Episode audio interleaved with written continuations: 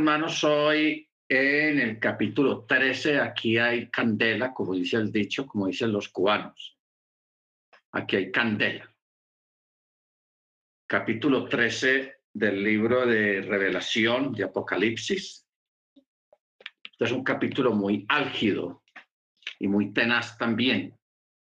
Pero bueno, vamos a darle a este capítulo para que podamos visualizar y entender bien todo lo relacionado con lo que ha venido ocurriendo desde hace siglos. ¿Ok? Donde el pasado es el futuro y donde el futuro es el pasado. Muy bien, capítulo 13, verso 1. Vuelve otra vez eh, la muestra de esta, de esta criatura o de este sistema que se llama la bestia. Dice, y del mar vi que subía una bestia que tenía diez cuernos, siete cabezas, y sobre sus cuernos había diez diademas, y sobre sus cabezas un nombre blasfemo. Un nombre blasfemo. Cuando dice y del mar, quiere decir de las, de las naciones. O sea, este sistema es un sistema que sale de entre las naciones. Esta bestia. No podemos literalizar esto como algo así como hacer un dibujo y decir que así va a ser, no, sino que la, escritura tiene una forma, o el Eterno tiene una forma de escribirnos a nosotros ciertos sistemas mundiales o mundanos a través de animales, a través de animales. Entonces, en este caso, está hablando de un gran animal que sale de entre las naciones, o sea, un sistema que sale de entre las naciones que estaba representada por diez cuernos y siete cabezas. Y sobre sus cuernos había diez diademas, y sobre sus cabezas un nombre blasfemo. Yo quiero, hermanos, desde ya decirles qué es el nombre blasfemo. El nombre blasfemo es el que utiliza el Islam eh, en referencia a esa divinidad femenina que ellos adoran, que se llama Alá, que el Eterno los reprenda. O sea, es, es bueno cuando uno estudia el catolicismo, cuando uno estudia el catolicismo adentro a nivel doctrinal, eh, uno se da cuenta que el catolicismo tiene una cierta debilidad en la adoración a, María, a la llamada Virgen María, que el Eterno la reprenda. Esta, este demonio o esta deidad, llamémosla así, pagana, no comenzó con la existencia de, María, la del relato de los evangelios, no. La, la deidad de la mujer, eso viene desde Nimrod con Semiramis. Primero comienza con Semiramis, luego cambia de nombre y se le llama Astarte. Luego, en otra cultura, cambia otro nombre, Venus. En otra cultura, cambia otro nombre, Diana de los Efesios o, o Diana, o Diana de los Efesios. O sea, a través de la historia, esta divinidad pagana, muy fuerte, por cierto, porque se le llama la reina del cielo, así la llaman, la reina del cielo, madre de Dios. Imagine usted, o sea, la, la ponen prácticamente por encima del eterno, por encima de la divinidad, que esto realmente no es inaceptable, es inaceptable. Ok. Entonces, en, cada cultura está mimetizada, está camuflada con diferentes nombres, pero es la misma identidad. Entonces, en este tiempo, en, este, en estos dos últimos siglos, en esta era mesiánica, está camuflada en dos lugares muy fuertemente. El primer lugar está camuflada en el cristianismo católico, porque usted sabe que a María la llaman la madre, la reina del cielo o la madre del cielo y la madre de Dios. Y ella es venerada de una forma impresionante dentro del catolicismo. O sea, es muy importante, la ponen por encima de, de Yeshua o de Jesucristo, según ellos. Bueno. Y luego en la, en la otra religión más grande que hay en el mundo actualmente, que es el Islam, está camuflada bajo Alá. Alá. Todos ustedes recuerdan que el famoso 666, que está, creo que ya casi vamos a llegar ahí. Ah, sí, sí, sí, sí. Al final de este capítulo 13. El número de la bestia, del antimachía, o el nombre de, este, de, el número de su nombre. Y ahí en toda la Biblia dice 666. Ya ustedes saben que cuando uno va al texto griego o cuando va al texto hebreo, uno se encuentra que no es un 666, sino que hay unos símbolos. Y entre esos símbolos está el nombre de Alá en, en árabe. Está puesto ese símbolo ahí dentro del 666. Que cuando uno hace la transliteración o la traducción de lo que realmente dice ahí en, los escritos antiguos, dice en el nombre de Alá, que el Eterno lo reprenda. Así dice. O sea, dice Bismi Alá, en el nombre de Alá. Esto, hermanos, es un nombre blasfemo. Blasfemo. Por eso es que aquí esta bestia o este sistema tiene un nombre blasfemo que es precisamente ese nombre de Alá, que el Eterno lo reprenda. Tiene ese nombre. Porque ustedes saben que, que los musulmanes cuando adoran a esa divinidad, ellos dicen en el nombre de Alá. En el nombre de Alá, o sea, Bismi Alá. O dicen Alá es grande. Alá es grande. Ahora, yo quiero que ustedes tengan claro eso, hermanos, porque el Islam es una religión que más conversos tiene en los últimos 40 años. Y hay países que han sido obligados a convertirse en el Islam. ¿Ok? Al Islam, ¿no? el país entero. O sea, reprimen las otras religiones y todo el mundo por fuerza y por presión eh, se tiene que volver musulmán. Y también lo que es en Canadá, en los Estados Unidos, en Europa, en las prisiones, en las cárceles. La mayoría de la gente en, las cárceles en Estados Unidos, del 1 a, a 100, de toda la población carcelaria de Estados Unidos, del 1 al 100, un 75% son negros, son morenos. Hay, una, hay mayoría de morenos en todas las cárceles y me imagino que también en Canadá. Entonces, ¿qué pasa? Que la mayoría de la gente que se está convirtiendo al Islam, claro, también blancos, pero la mayoría, un 40% de la población carcelaria de morenos, se están convirtiendo al Islam. Yo recuerdo la última vez que yo fui a, New York eh, y fui a, Manhattan. Fui a Manhattan en la, en la parte de arriba, en la 90, y también fui a una parte de Queens que se llama Astoria. O sea, en Manhattan creo que fue cerquita de Harlem. Entonces, yo conocía anteriormente a Manhattan, que yo trabajé ahí recién llegado a Estados Unidos, y también Astoria, porque yo viví en Astoria un tiempo.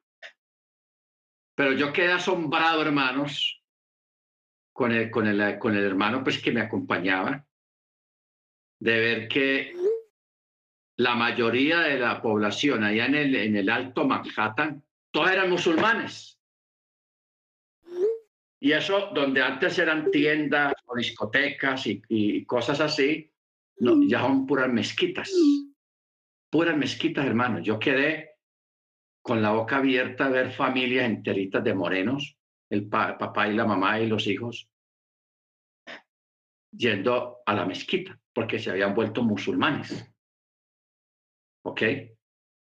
Entonces, si usted se pone a ver África, un 65% de África es musulmán. No, póngale 70, 70% de África es musulmán. África no más. Porque si llevamos al Medio Oriente, los países árabes, todos son musulmanes. Todo el Medio Oriente, parte de Asia y los países asiáticos, todos son musulmanes. Eso, hermanos, es aterrador. Entonces, el Islam e-, es la religión que más avance ha tenido en estos últimos 30 años. No son los evangélicos, menos los católicos, es el Islam. Los que más eh, eh, adeptos están teniendo, está creciendo. Yo, yo entiendo por qué. Eh, Daniel 7.2. A ver qué dice Daniel 7.2.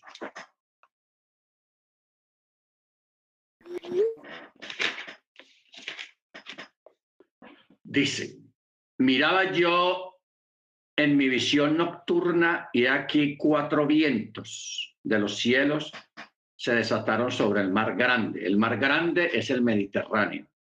O sea, en aquella época, hermanos, la gente no conocía ni el Pacífico ni el Atlántico, solamente el Mediterráneo. Y para ello el Mediterráneo era lo más grande que había. Y hoy en día usted ve el Mediterráneo y lo compara con el Océano Atlántico o el Océano Pacífico, es un 1% apenas.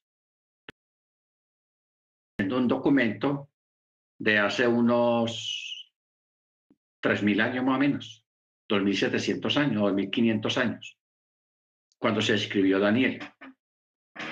Entonces, hay como dice al final del verso 2, los cuatro vientos de los cielos se desataron sobre el mar grande y cuatro grandes bestias diferentes la una de la otra subieron del mar. La primera era como león, pero tenía alas de águila. Yo estaba mirando hasta que sus alas fueron arrancadas y ella fue alzada de la tierra y puesta sobre sus pies a manera de hombre y le fue dado corazón de hombre. Está hablando de Nabucodonosor. La segunda bestia, he aquí, era semejante a un oso y se alzaba de un costado más que del otro, teniendo tres costillas entre los dientes y de su boca le fue dicho, levántate, devora carne en abundancia, el oso. Ojo con eso, porque ahora vamos a mirar algo sobre el oso. Después de esto seguí observando y aquí otra bestia semejante a un leopardo que tenía cuatro alas de ave en sus espaldas y esta bestia tenía además cuatro cabezas y le fue dado dominio. Esto es Alejandro el Grande. Esto todavía no lo hemos visto, pero más o menos estoy dando ya pistas. ¿Quién es el león con alas de águila? ¿Quién es el oso que se va, que es cojo? El oso es cojo porque porque el, e, ese imperio se dividió en dos y uno era más fuerte que el otro. Por eso el oso es cojo. Por eso dice, y se alzaba de un costado más que del otro, teniendo tres costillas entre los dientes de su boca. Cuando habla las tres costillas, son tres naciones que este país conquistó, tres naciones. Entonces, ahí nos vamos, nos vamos dando cuenta cómo es que funcionan las profecías. O sea, cómo interpretar una, una profecía y también nos llevaría a aprender a interpretar un sueño. ¿Ok? Baruch Hachén. Luego, la, en el verso 6 está hablando del leopardo, que es Alejandro el Grande. El leopardo o chita, que también lo llaman chita o leopardo, es el animal más veloz de la selva. Es más veloz que el león, es más veloz que el antílope, es más veloz que el tigre. El leopardo desarrolla unas velocidades, hermanos, impresionantes. Entonces, ¿qué quiere decir eso? Que tenía cuatro alas de ave en sus espaldas y tenía cuatro cabezas. Esto fue Alejandro el Grande que de una manera rápida, hermano, a una velocidad impresionante, conquistó cuatro países, cuatro imperios. Los conquistó, pero de una forma, por eso es que pusieron ahí el leo, lo representaron como el leopardo, el que, el que va rápido. Entonces, cuando habla de las cuatro alas de aves y cuatro cabezas, son cuatro imperios que Alejandro el Grande conquistó. Ok, aquí estamos prácticamente en este capítulo 7 de Daniel interpretando. Interpretando, porque ya eso lo, lo tenemos claro.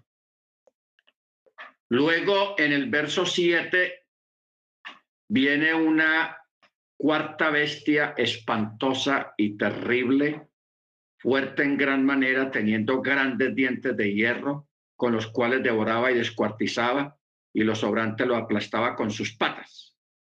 Era muy diferente de todas las bestias que había visto antes y tenía diez cuernos.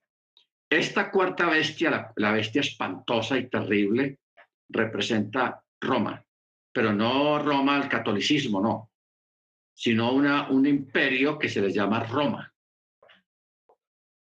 Pero que aunque se les llama Roma, es el Islam, que es lo que, lo que yo hablaba hace un, hace un momento sobre la forma como el Islam está creciendo desde hace muchos años en todo el mundo, a pesar de la mala fama de los talibanes, del EI y, y de todos esos derivados que han habido, de terrorismo y todo eso, pero eh, es una, una religión que está creciendo, hermano, y tiene que crecer, tiene que crecer, porque está profetizada.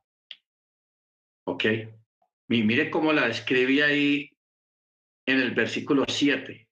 Espantosa, terrible y que lo desmenuza todo, todo lo devora y lo sobrante lo tira al piso y luego lo pisa. Ahora, ustedes saben que algo curioso, nosotros estamos acostumbrados a que un gobierno invade otro por apoderarse de sus riquezas. Esa es la costumbre que hay o alguien se adueña de una compañía, de una empresa, pero por ganar dinero, por la parte económica. El único fenómeno que hemos visto hasta ahora de una religión que quiere conquistar países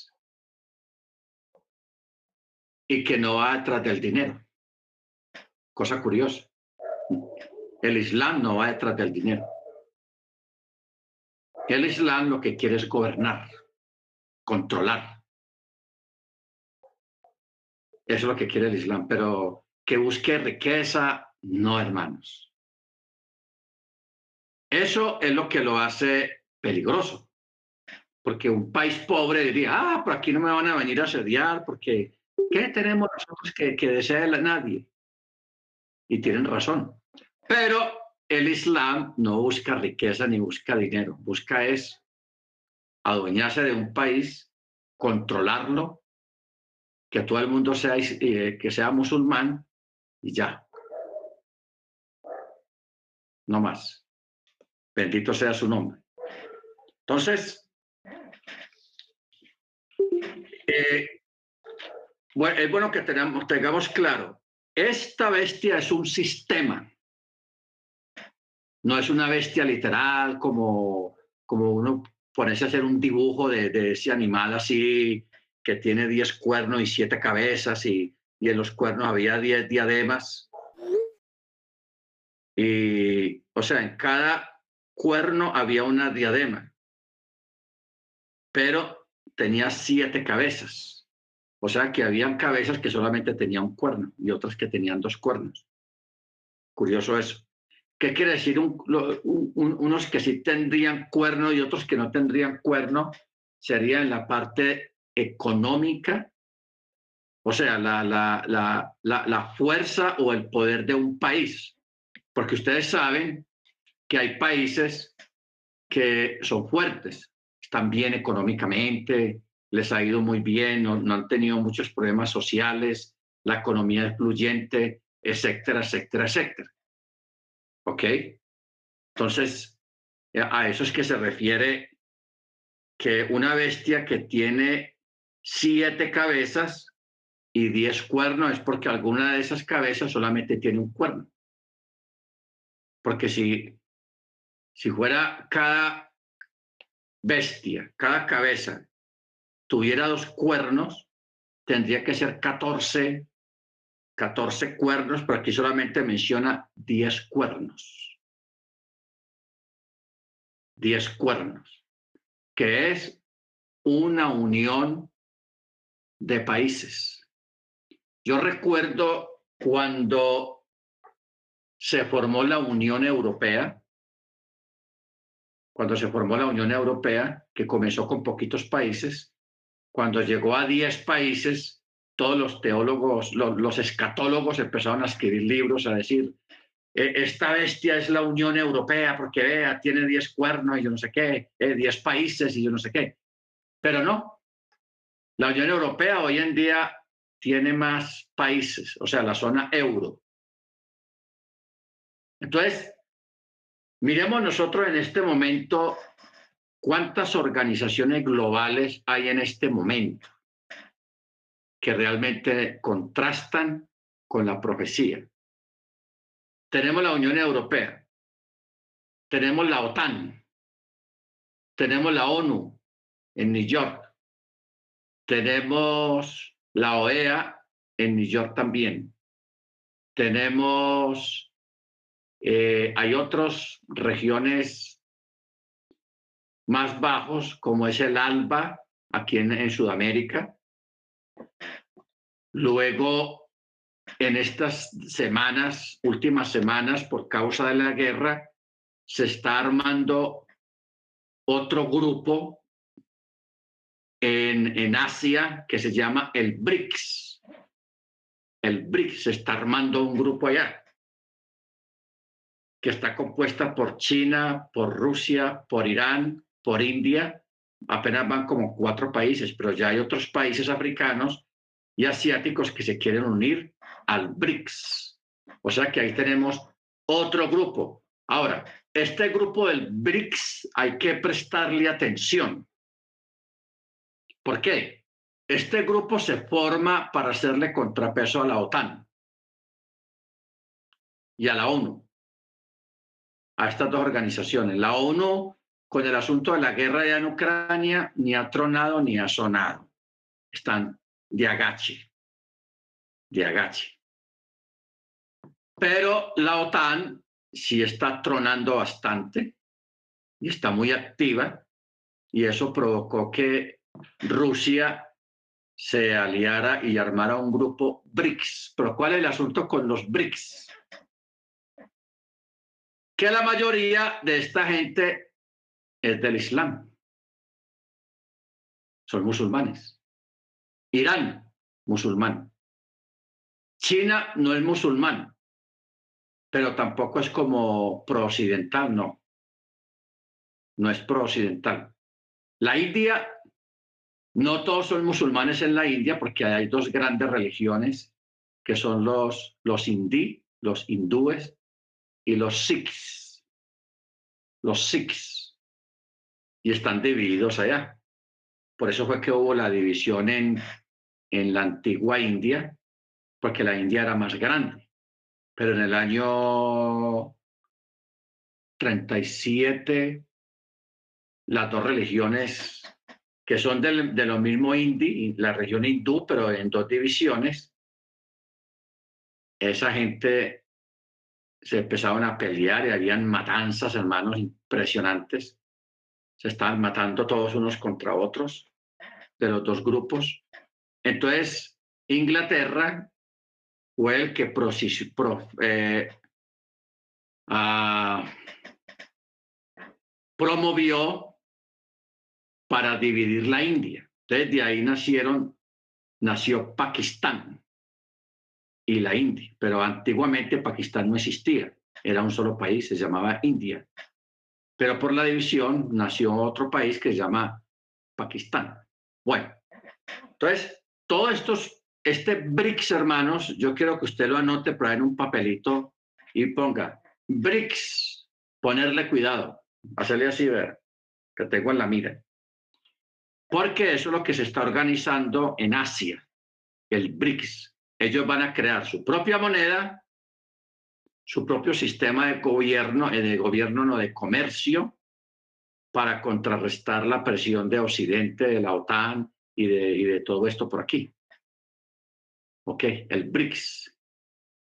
Entonces, hay que prestarle atención a eso porque como estamos en los últimos tiempos al, al, estarse formando el BRICS, entonces posiblemente de ahí salga algo muy interesante que tenga que ver con la profecía.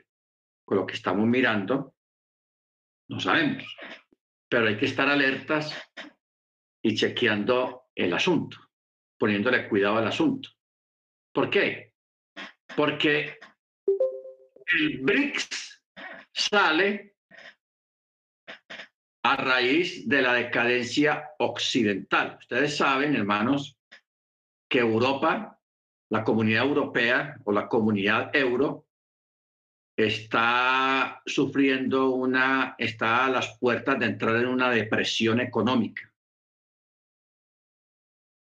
Igualmente, Canadá, Estados Unidos y aquí en Latinoamérica estamos a las puertas de una depresión económica. O sea, en este momento lo que tenemos es una inflación, que todo está muy caro todo está caro. Usted va a mercar hoy en día y, ya no merca con, con, el mismo dinero que usted mercaba hace un año o, ocho meses. No, ya todo es más caro.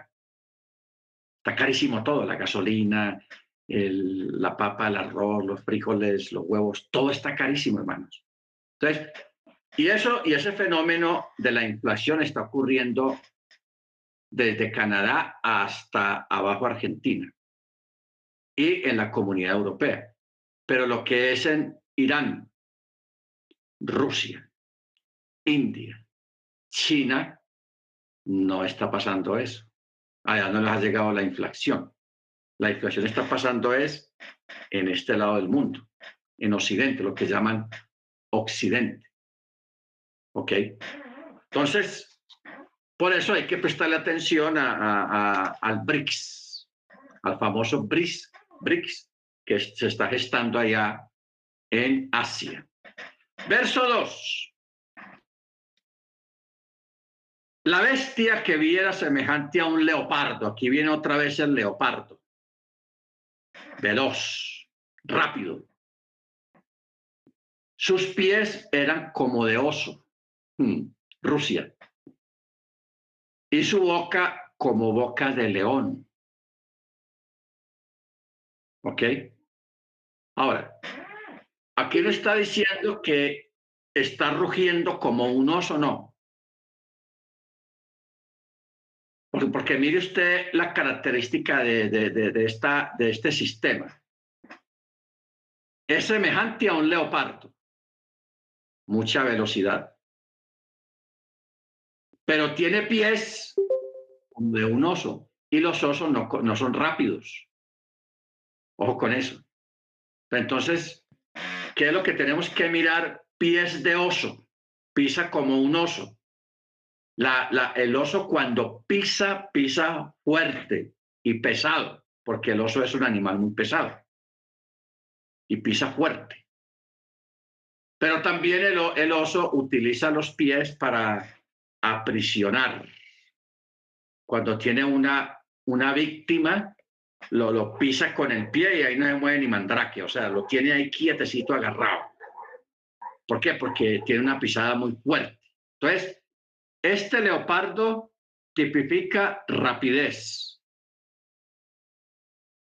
Como tiene pies de oso, es rápido pero firme y pesado.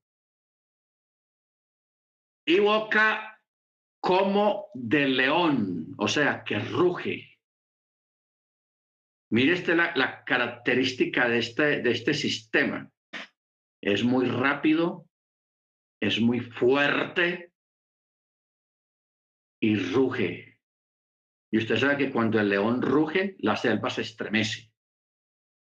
O sea, este sistema, cuando habla, la gente le va a dar miedo. Porque esto no es algo literal, sino que está dando unas características de un sistema de cómo va a ser. Si es, va a ser fuerte, va a ser débil, va a ser rápido o va a ser lento, va a ser rico o va a ser pobre, va a tener una voz fuerte o va a tener una autoridad en la voz, etcétera, etcétera, etcétera. En este caso, su boca como boca de león quiere decir que cuando habla, la gente va a tener miedo. Ojo con eso.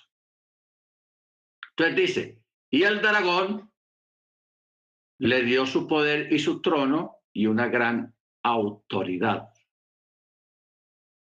Una gran autoridad a este sistema. ¿Ok? El dragón. 13, 2. Nos lleva a Daniel 4, 6, con lo que ya leímos ahorita hace un momento que mandó la cita a la hermana. Muy bien. Verso 3. Y vi una de las cabezas de este sistema herida de muerte. Los comentaristas rabínicos consideran, piensan que esta herida correspondía a Turquía. Turquía. Porque Turquía eh, hace dos semanas es protagonista en eso de la guerra en Ucrania. ¿Por qué? Porque Turquía es el que ha puesto veto para que la, la OTAN incluya más países dentro. Y él ha vetado eso. Dice, no, no estoy de acuerdo. Entonces, ha puesto a temblar a los europeos por su negativa. Entonces, los europeos están allá lambiéndole y ofreciéndole cosas para que acepte y deje entrar a los otros países. Turquía, hermanos, es otro país que hay que prestarle atención. O sea, nosotros nos hemos enfocado en Inglaterra, en Francia, en Estados Unidos y, pues como si fuera la última maravilla, pero eso no es la última maravilla. O sea, lo, los países que van a sobresalir en un futuro son los países asiáticos. Turquía, Rusia, China, India. ¿Ok? Esos son los países que están surgiendo mientras que Occidente está bajando. Está bajando en poderío, económicamente está bajando y aquí estamos una inflación muy tenaz, todo caro. Bendito el Eterno. Entonces dice, que una de esas cabezas, o sea, una de esas potencias de esos países fue herido de muerte. Pero esa herida fue sanada y toda la tierra se maravilló. Por, ¿Qué quiere decir sanar? La palabra sanar, hermanos, abarca muchas cosas. Dependiendo del contexto, usted se lo aplica. Por ejemplo, eh, un presidente entra de nuevo en una presidencia porque ganó las elecciones y el presidente recibe el país económicamente quebrado y lleno de problemas económicamente. Entonces, ¿qué dice ese presidente nuevo? Él dice, señores, habitantes de este país, vamos a, a apretarnos el cinturón porque necesitamos sanar la economía del país.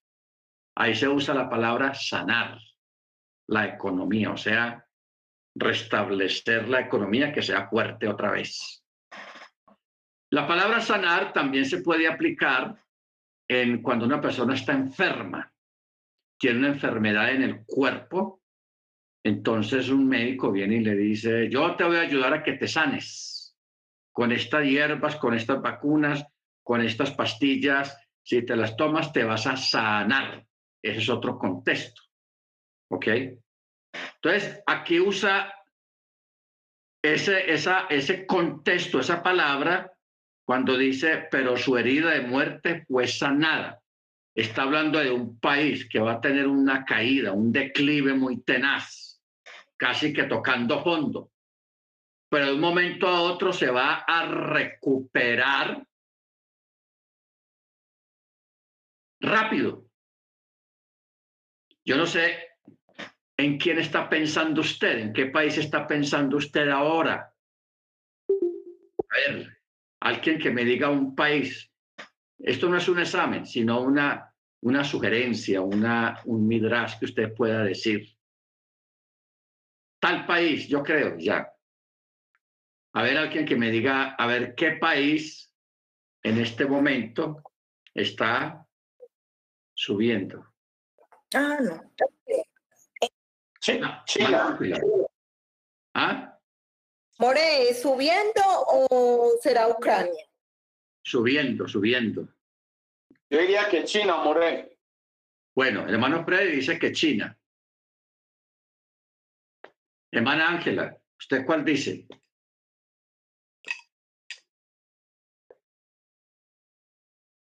Bueno, hermano Ángel, ¿tú qué dices? O hermano Álvaro, a ver, hermano Álvaro. Rusia. Rusia, Rusia. Ok, Rusia. Mano Álvaro, estamos aquí con los internacionales. Mano Álvaro, Canadá, hermano Ángel en México, Mano Freddy en la, en la capital de... Señora. Inglaterra. Inglaterra, ok. Bueno. El hermano Freddy dice que China. Porque China sí está teniendo un repunte tenaz, muy grande, pero China no ha tenido una recaída. ¿Ok? No ha tenido una recaída. En cambio, Rusia sí tuvo una recaída.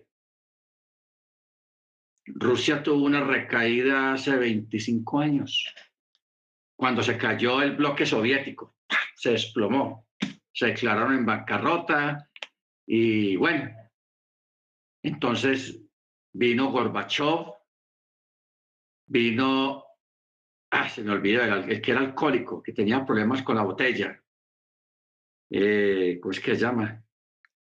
No tenía el nombre ahora aquí, pero se me fue.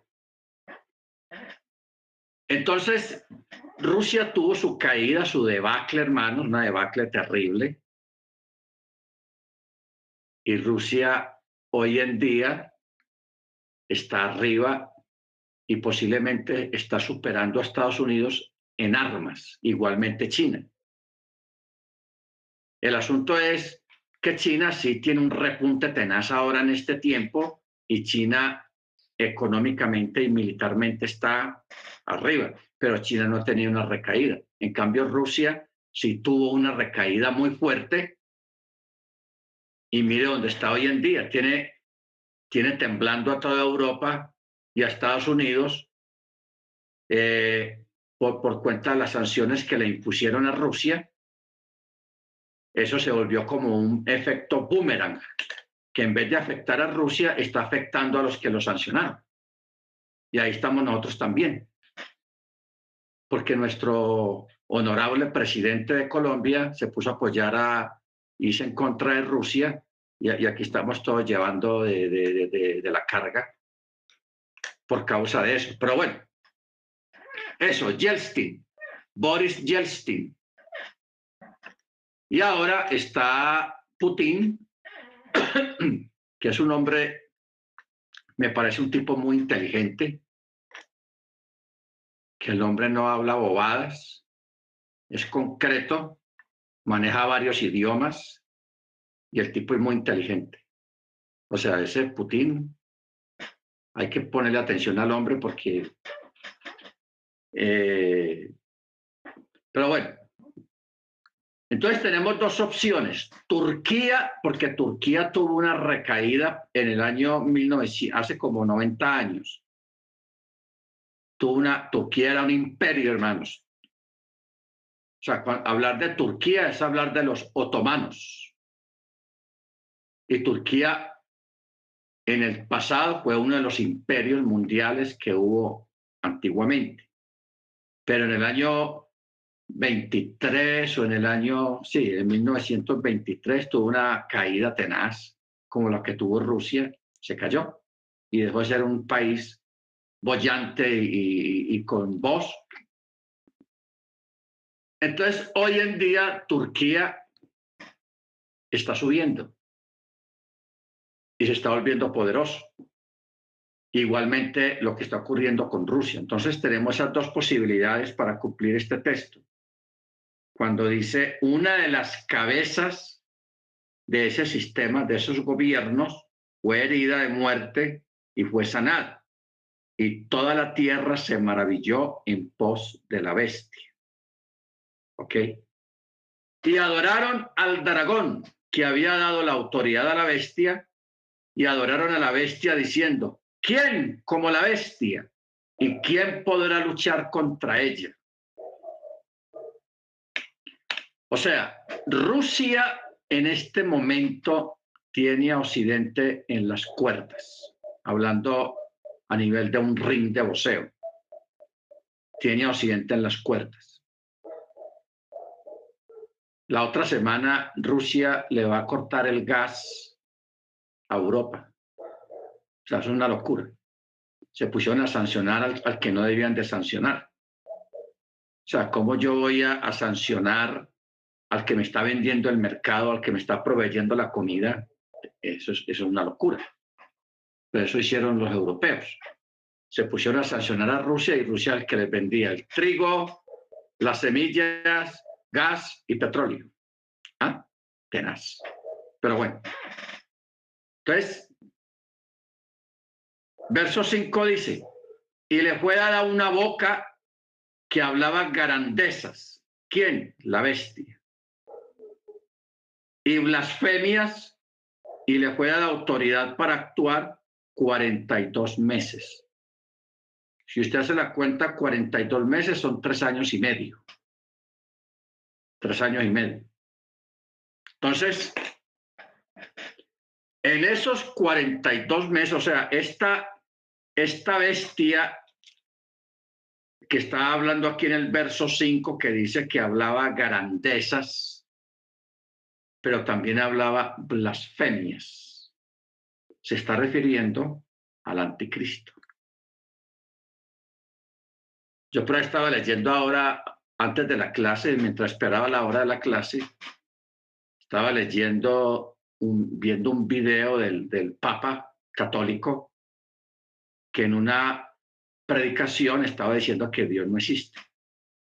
Es una locura. O sea, este mundo está patas arriba, hermanos diciendo que Dios no existe, que es una invención de, la mente humana.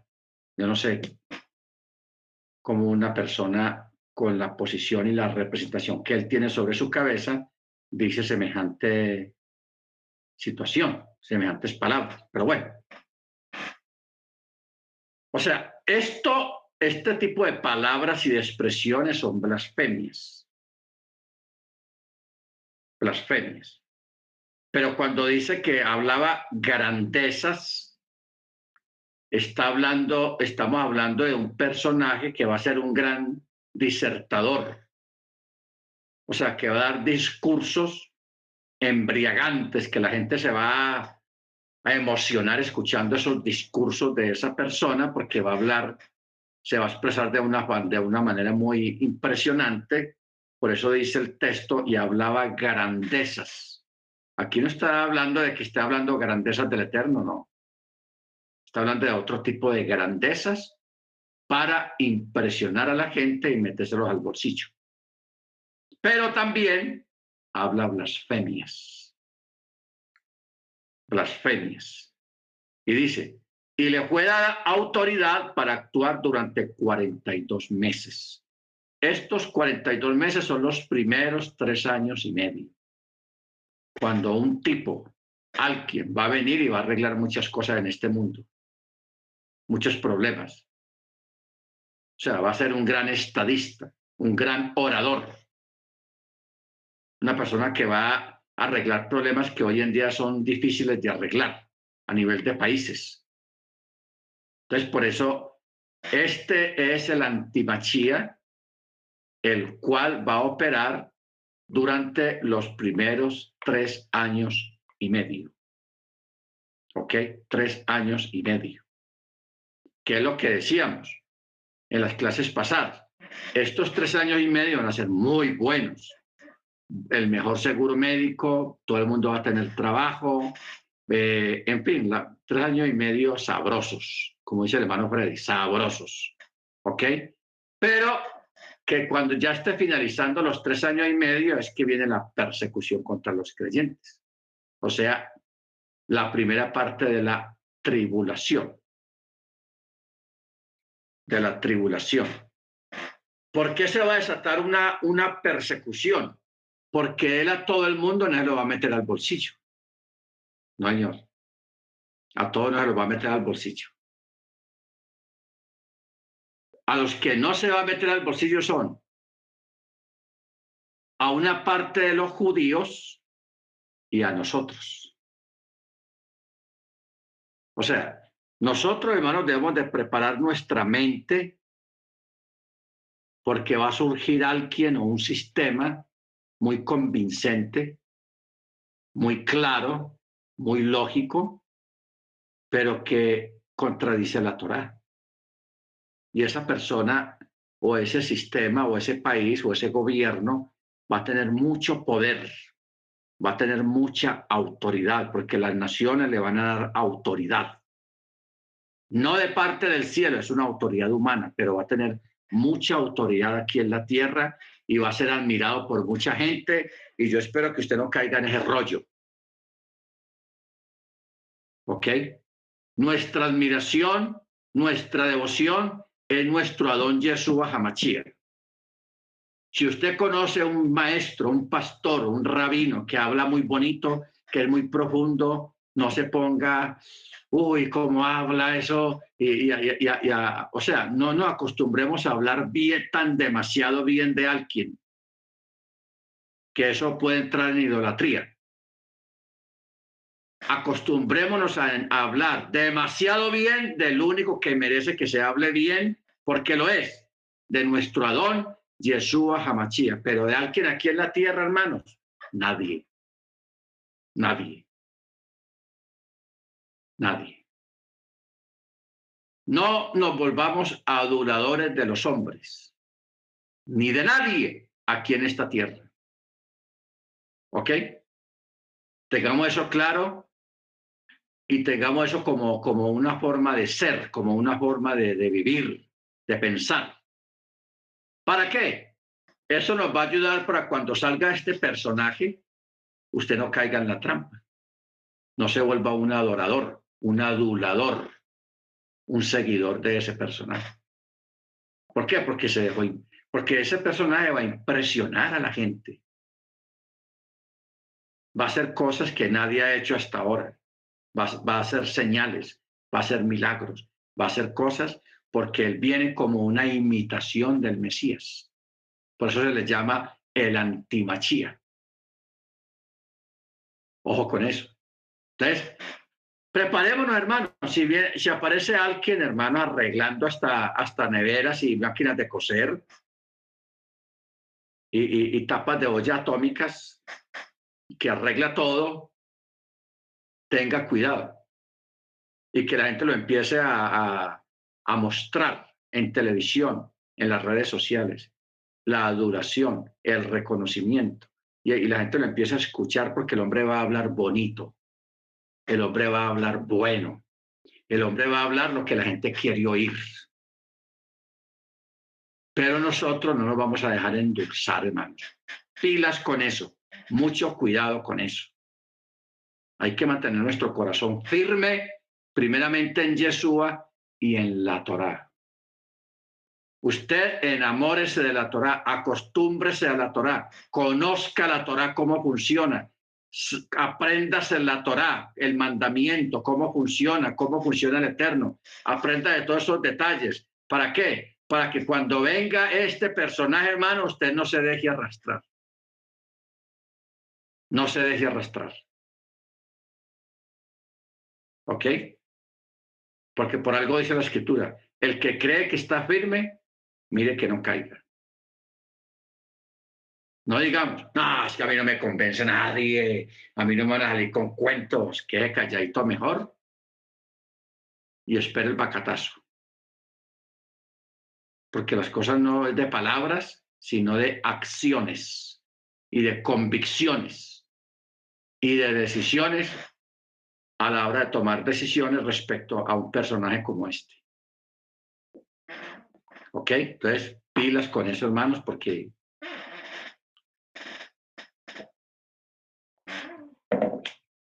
usted sabe que en el cristianismo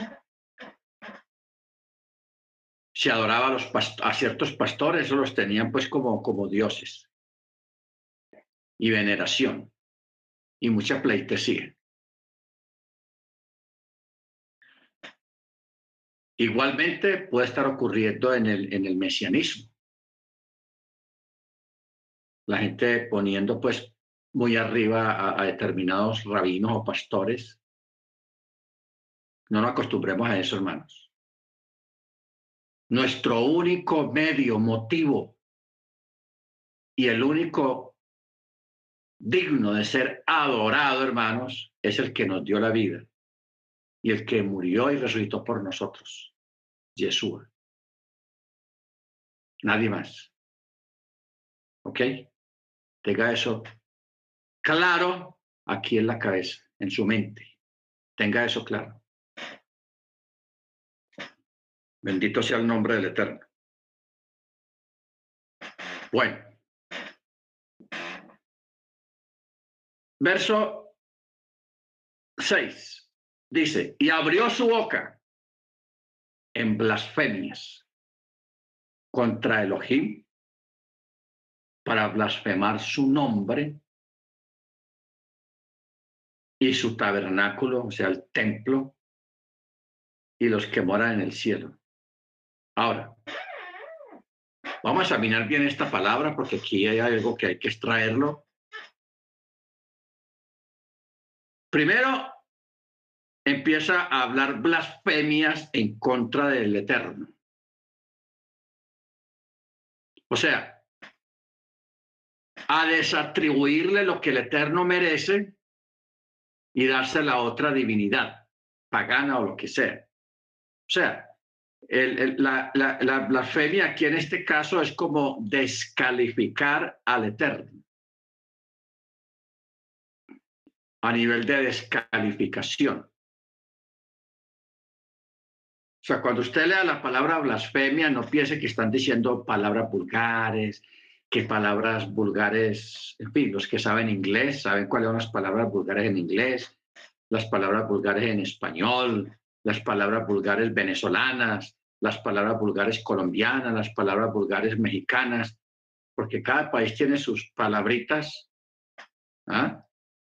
El hermano se reía la vez pasada, el hermano Ángel, con una palabra que para nosotros aquí es normal, y en México es una vulgaridad. ¿Se acuerda, hermano Ángel? Entonces, eso es el concepto que nosotros tenemos, amén, de la palabra blasfemia, pero eso, blasfemia no es eso, hermanos. Blasfemia es hablar en contra del Eterno. Por ejemplo, si ocurre un, bus que lleva 70 niños, 50 niños, y el bus se va por un barranco y se mueren todos los niños en ese accidente porque el barranco, el bus va a dar por allá como 200 metros abajo, todos los niños se mueren. Entonces la gente empieza a decir, ¿y dónde estaba Dios? ¿Por qué no cuidó a esos niños? Dios no existe, Dios es malo, y empiezan a, a eso es blasfemar porque el, Eterno no tiene nada que ver con, el accidente. pudo haber sido una irresponsabilidad del conductor o el carro en mal estado técnico, lo que haya sido. Pero el Eterno no tiene nada que ver con eso. Pero la gente, eso es blasfemar. También atribuirle un milagro o una acción no al Eterno, sino a otra divinidad, aparte del Eterno, a un ídolo o a lo que sea. ¿Ok? Acuerde que, que eh, hay una profecía que ya vamos a llegar por allá, donde habla de que este ser se va a sentar en el trono del templo como si fuera Dios, como si fuera Yeshua, pero no va a actuar como Yeshua. Se va a sentar allá como si fuera Yeshua, pero no va a actuar como Yeshua. Esa es la diferencia. Y eso es una blasfemia. ¿Ok? Eso es blasfemar.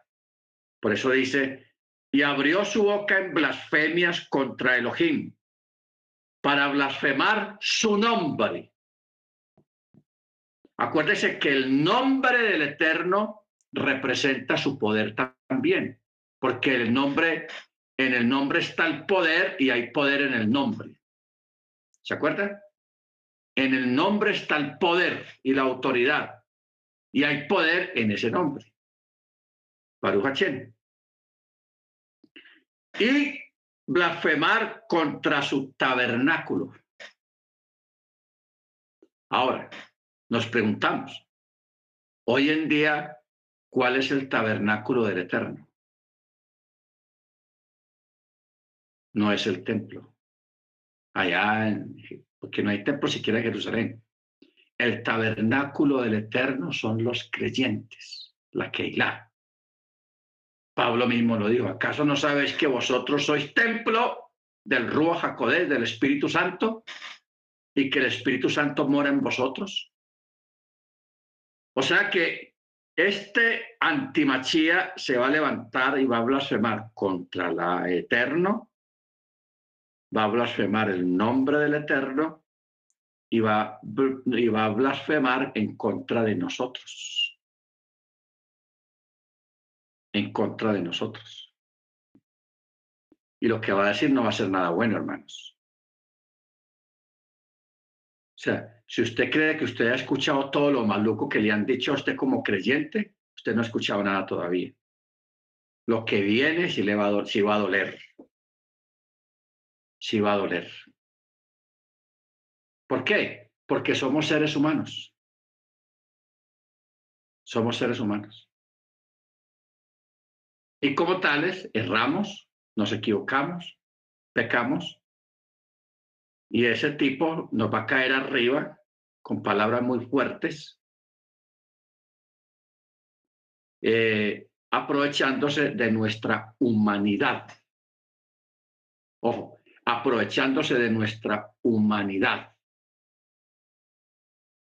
¿Qué quiere decir esto? Que cualquier errorcito que usted cometa, te van a caer arriba. Y usted no es que es de, la iglesia, usted no es que es creyente, usted no es que es judío, como dicen muchos, usted no es que es de la Torá. Ni mire lo que está haciendo, mire lo que está hablando, mire tal y tal cosa, mire aquí, mire acá. O sea, le van nos van a caer arriba de una forma tenaz, hermanos. Directa. Eso es lo que dice el verso 6. Blasfemia en contra del Eterno. O sea, si blasfema en contra del Eterno, como dijo Yeshua, si hace esto con el tronco, que no harán con las ramas? Que nosotros somos las ramas. Y hasta las hojas de esas ramas. ¿Ok? ¿Qué no harán con nosotros? Bendito sea el nombre del Eterno. Entonces aquí viene el remate, hermano, de todo esto.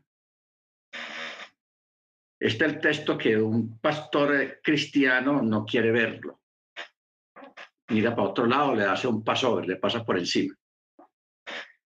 Dice, y se le concedió a quién? A esta bestia, que aquí se le llama bestia, pero en sí es el anticristo, el antimachía. Se le concedió hacer guerra contra los creyentes y vencerlos. aquí no está hablando de una guerra espiritual, aquí está hablando de una guerra literal. ¿Ok? Una guerra literal. Donde van a enfilar todas las baterías en contra de nosotros, nos van a perseguir. Y ahí cuando esa, aquí está hablando netamente de la tribulación que está en Mateo. Que esto, esto que este evento que está hablando acá es al final de los tres años y medio, de los primeros tres años y medio. Por eso dice, y se le concedió hacer guerra contra los santos y vencerlos, y también le fue dada autoridad sobre toda tribu y pueblo y lengua y nación. O sea, mire usted que estas mismas palabras siempre le han sido aplicadas al Mesías, porque él tiene autoridad y poder sobre toda lengua, tribu, pueblo, lengua y nación. Pero mire como este es un antimachía, un imitador él va a tener por poco tiempo esa supuesta autoridad sobre toda tribu, pueblo, lengua y nación, pero por poco tiempo. Eso va a ser temporal. ¿Ok? Entonces dice, y le adorarán todos los que moran en la tierra, cuyos nombres no están escritos desde la fundación del mundo en el libro de la vida del Cordero que fue inmolado. Aquí vuelve y sale a la palestra el libro de la vida. Lo bueno es que aquí dice que este libro de la vida fue escrito desde la fundación del mundo.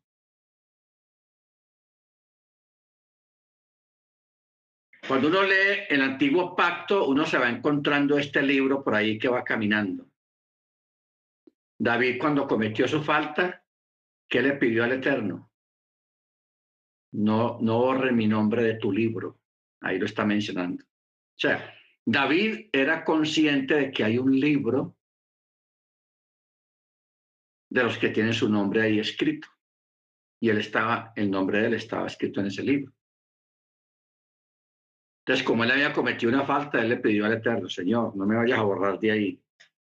Vea, hágame lo que quiera pisoteeme, castígueme, que me dé lo que sea, una enfermedad bien espantosa, que yo grite de dolor, pero por favor no borre mi nombre de, de su libro. Luego, Yeshua también lo menciona. Y mire que él le da prioridad a ese libro. Los discípulos vienen de la comisión, vienen de hacer milagros, sanidades, levantar muertos, paralíticos, en fin, una cosa impresionante. Entonces los discípulos venían felices porque ellos nunca habían tenido una experiencia de esas, de levantar un muerto, de sanar paralíticos, dar vista a los ciegos. Ellos nunca habían vivido una cosa de esas. Entonces venían maravillados y todos ahí atragantados, bregando a hablar todos al mismo tiempo. Señor, a mí me pasó esto, a mí me pasó el otro, a mí pasó esto. No, no, espérate, a mí me pasó esto. Todos querían testificar al mismo tiempo y decirle a, Yeshua lo que habían hecho en su nombre. ¿Qué les dijo Yeshua? No se maravillen de eso. Maravíllense de que sus nombres estén escritos en el libro de la vida. Ay, sí, hermanos. Esto es algo que de pronto no hablamos mucho de eso, pero hay que hablarlo, de que la prioridad nuestra siempre debe de ser de que tu nombre esté escrito en el libro de la vida. Sin eso, hermanos, todo lo que usted haga aquí en la tierra, nada, no hay nada. Pero prioritario, su nombre en el libro de la vida. Claro, usted debe estar preocupado. Bueno, ¿y cómo es la vuelta? ¿Cómo hago yo para escribir mi nombre? ¿A dónde hay que ir? ¿Con quién hay que hablar? ¿Cuánto hay que pagar? No hay que pagar nada. No hay que ir a ninguna parte. Lo único que hay que hacer es, primero, creer que Yeshua es el Mesías. Eso es lo primero. Creer que Yeshua es el Mesías prometido. Segundo, guardar mandamiento. guardar la Torá, el Shabbat, las fiestas, el, todas las, reglamentaciones que hay en la Torá a nivel de, de, mandamiento, ok, lo que es el siniut, lo que es lo kosher,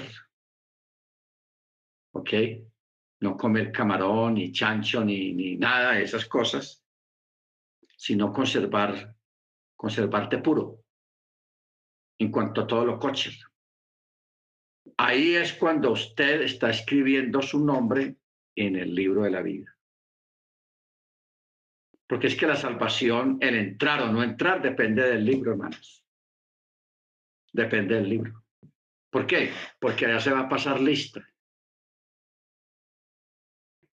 Por eso dice allá más adelante en Apocalipsis, y el que no se halló inscrito en el libro de la vida fue lanzado al lago que arde con fuego y azufre. Ojo, el que no se halló inscrito en el libro de la vida fue lanzado al lago que arde con fuego y azufre. Si ve lo vital que es tener el nombre ahí escrito, ahí entendemos por qué David le dijo al Eterno, no borres mi nombre de tu libro. Y hubo otros que también hablaron en, forma similar. ¿Ok?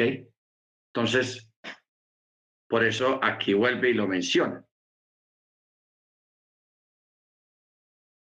Dice, y la adorarán, o sea, la bestia o la antimachía, todos Ahora, yo quiero ver algo curioso acá. Claro, está en castellano. Pero aquí dice, la adorarán. Está hablando en términos femeninos, no masculinos. Esta palabra es femenina y no masculina. Por eso dice, y la adorarán todos los que moran en la tierra, cuyos nombres no estaban escritos desde la fundación del mundo en el libro de la vida del cordero que fue inmolado. ¿Ok? Del cordero que fue inmolado. Si alguno tiene oído, oiga. Si alguno debe ser llevado a cautividad, a cautividad será llevado. Esas son sentencias, hermanos. Si alguno ha de ser llevado a cautividad, a cautividad será llevado. Si alguno ha de ser muerto a espada, a espada será muerto. Aquí está la perseverancia y la fe de los santos. La perseverancia y la fe de los santos. O sea, aquí el Eterno nos está dando a entender de qué forma es nuestra vida y que hemos de estar preparados para ello. A ser cautivos, cautivos. Pasados a espada, pasados a espada. Degollados, degollados. Amén. Pero lo importante es, hermanos, entrar al reino. Eso es vital. Muy vital eso, hermanos. Bendito sea su nombre. ¿Alguien quiere preguntar algo o agregar algo a esta parte, vamos a parar aquí en el verso 10, para que el miércoles continuemos en el verso 11. A ver qué quiere decir algo, hermanos. Morello. Sí, hermana Ángela. Pues yo siempre he tenido una duda. Eh, siempre que dice que, que estaban los nombres inscritos desde la fundación del mundo. Sí. Pues esa siempre ha sido mi duda. O sea que los nombres de los salvos ya estaban inscritos en el libro de la vida. Ok, esto es difícil de explicar y hasta difícil de entender, pero vamos a tratar de explicarlo. El Eterno ante Él está el pasado, el presente y el futuro. O sea, Él ya sabe quiénes se van a salvar. Él ya lo sabe. Quiénes van a entrar al reino. Pero Él lo sabe no porque Él lo haya decidido, que Él haya al principio de la humanidad o antes de la fundación del mundo, Él diga, ah, bueno, por allá en los, en los en el año 2000 va a asistir fulano, fulano, fulano, fulano, fulano, y los que vemos hoy en día. Entonces, ah, este que no se salve, este que sí se salve, este que no, este que sí, este que sí, este que sí. No, él no hizo eso así, ni así funcionan las cosas. Sino que él, como él sabe el futuro, como él sabe el futuro, entonces ya él sabe de por sí quiénes se van a salvar. Entonces, esa lista él la, él la tiene, la pasa del futuro al pasado, al principio, y ahí tiene la lista. ¿Ok? No porque lo haya escogido, porque si él hubiera escogido este sí, este no, este sí es que no, sería injusto y no existiría el libre albedrío ni existiría la libre elección. Entonces, el texto está diciendo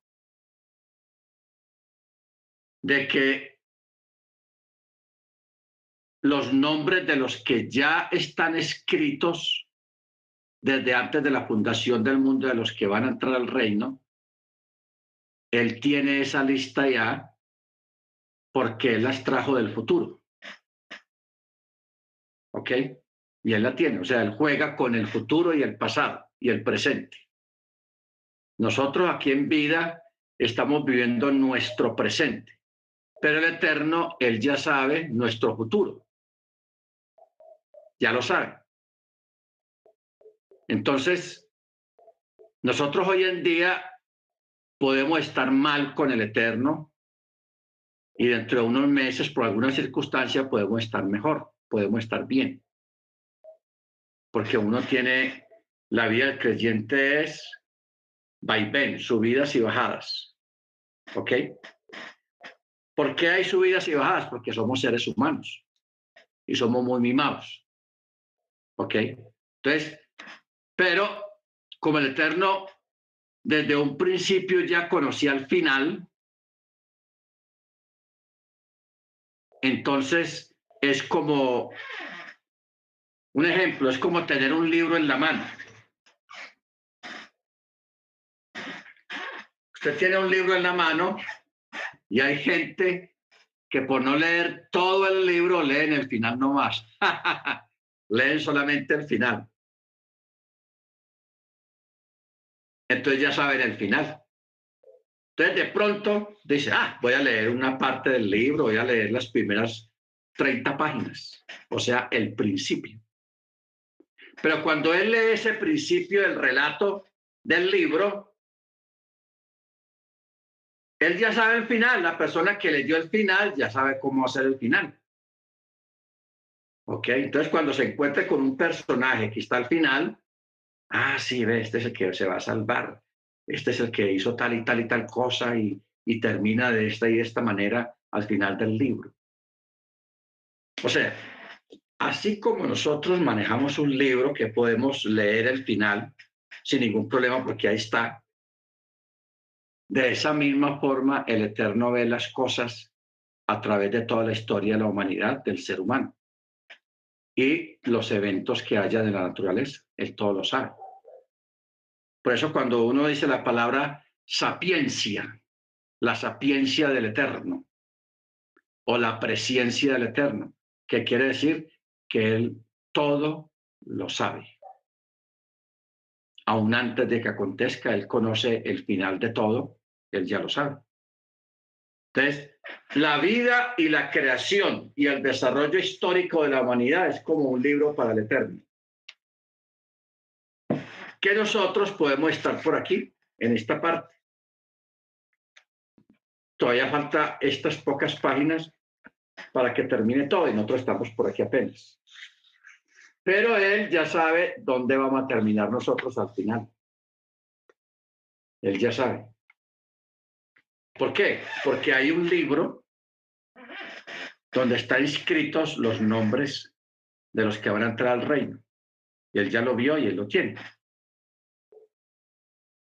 ¿Ok? De más o menos así funciona el, el asunto del libro, porque uno, mire, este versículo de Apocalipsis fue escrito hace casi dos mil años. Casi dos mil años. No habíamos nacido nosotros todavía. Y ya en esa época ya se estaba hablando de un final que para nosotros no ha llegado todavía.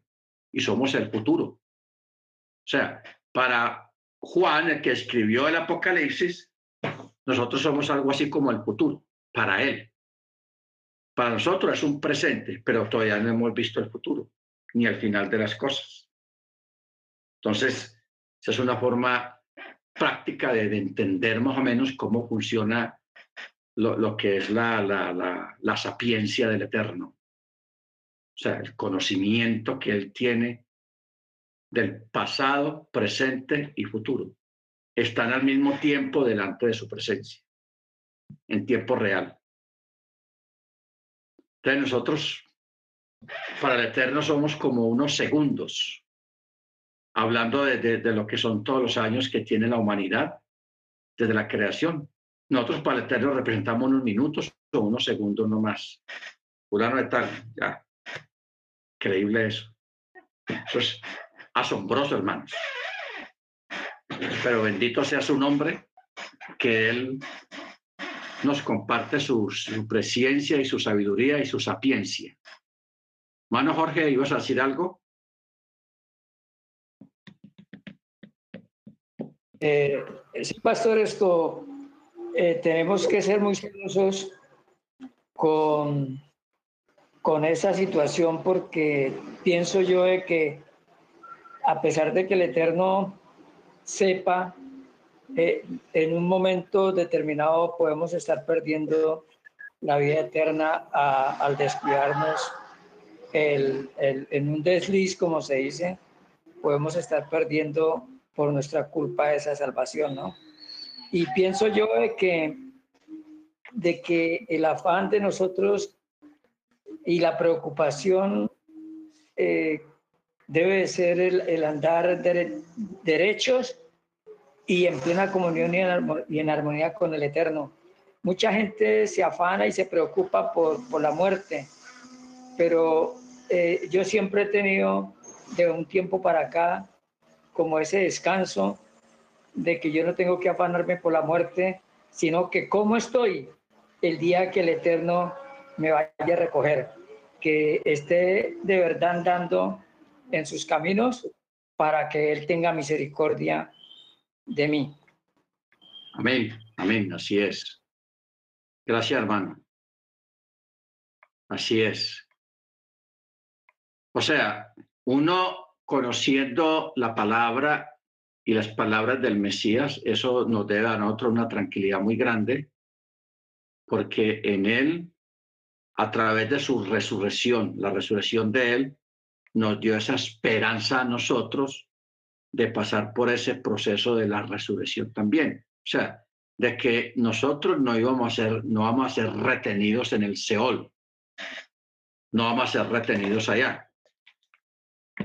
sino que tenemos esa esperanza de que vamos a ir mucho más allá de, de ahí. Lucas 10,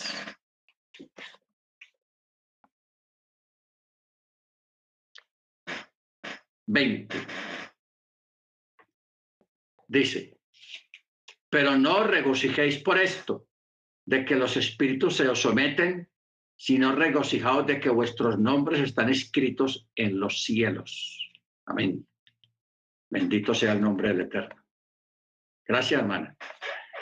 Muy bien, hermanos. Vamos a parar aquí.